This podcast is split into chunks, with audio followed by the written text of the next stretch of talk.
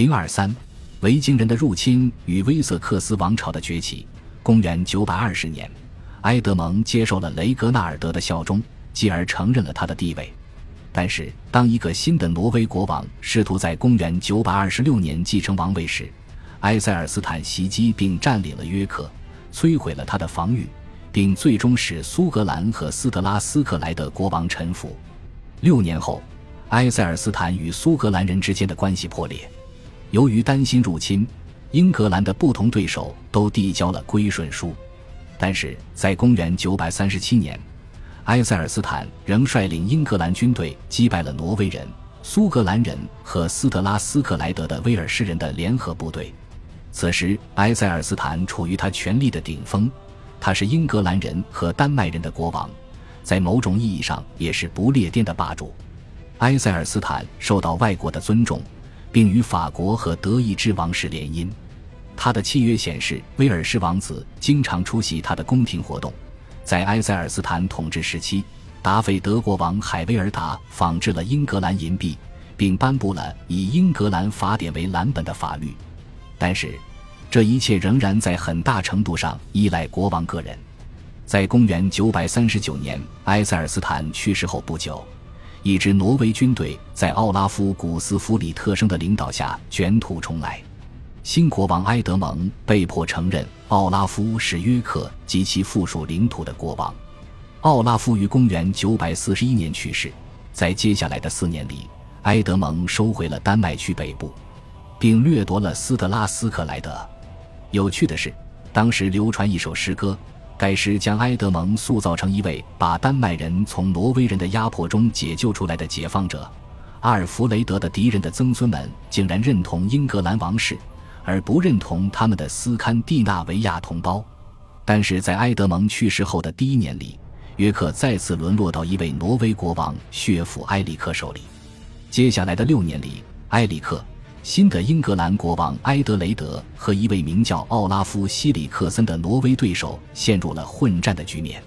公元954年，埃德雷德入侵诺森布里亚，约克的最后一位国王被驱逐出境并被杀。从而彻底消除了来自约克的威胁。威瑟克斯的王室从近五十年的复杂战争中脱颖而出。埃德加的太平统治证明，与纯粹的军事力量相比，和平创造了更多的东西。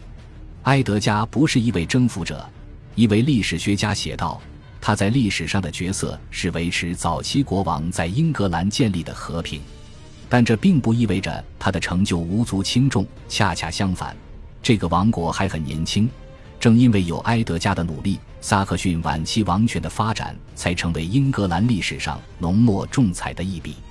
从埃塞尔斯坦开始，国王们更频繁地制定法律，并且条文也更加详细。法律涉及广泛的主题，例如维持和平、打击小偷、教堂的等级、商人和市场的行为等等。重点在于团结。埃德加的法典给当地习俗留有余地，特别是在丹麦区。但他坚持认为，在每个民族里，世俗法律都应该确立。到十一世纪初，最严重的罪行的审判要交给王室。当时还形成了这样一种概念，即维护国家和平是国王的职责和权利。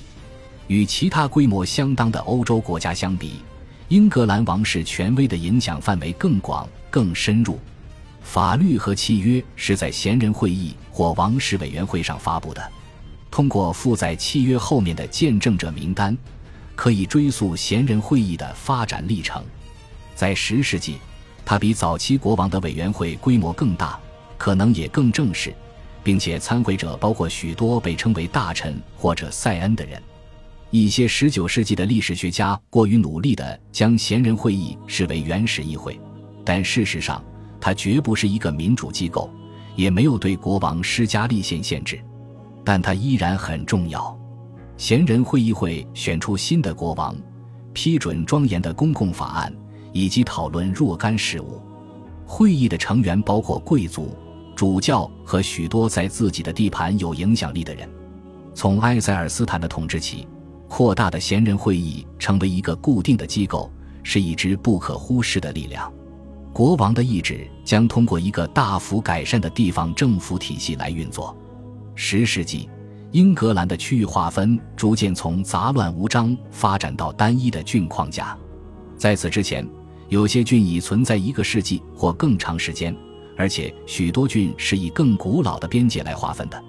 但在埃德加统治时期，英格兰各郡的形势基本稳定下来，并一直延续了整整一千年，直到一九七四年。这些郡被委托给一群知名的权贵来治理，他们也被称为高级市政官。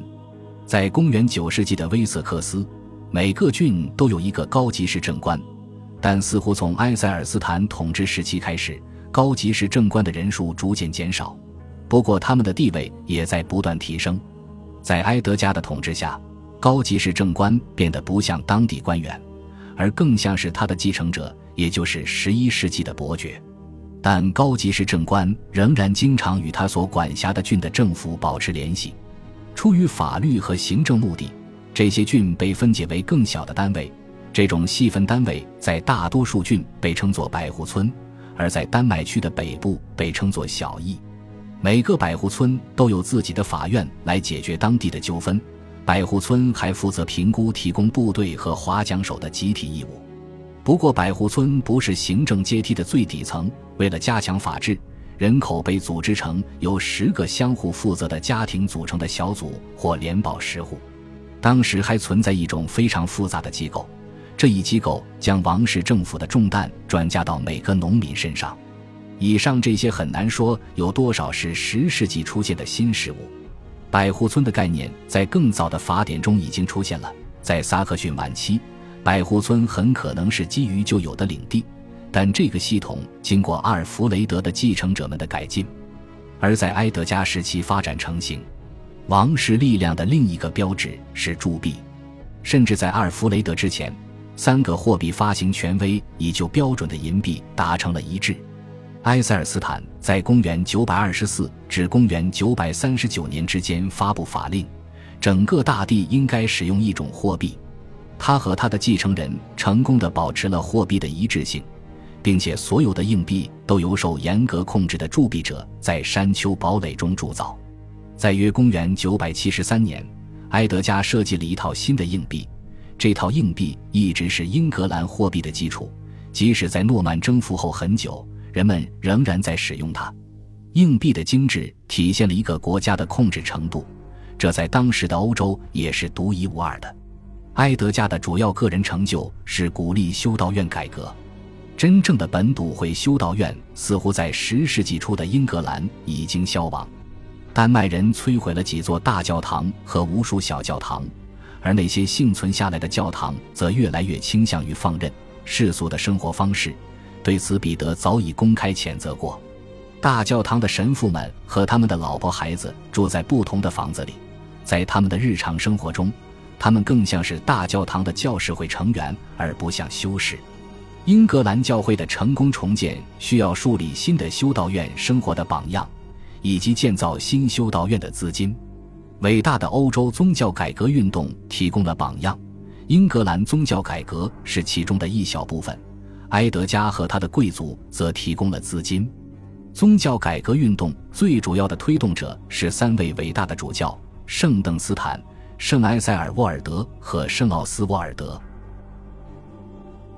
恭喜你又听完三集，欢迎点赞、留言、关注主播，主页有更多精彩内容。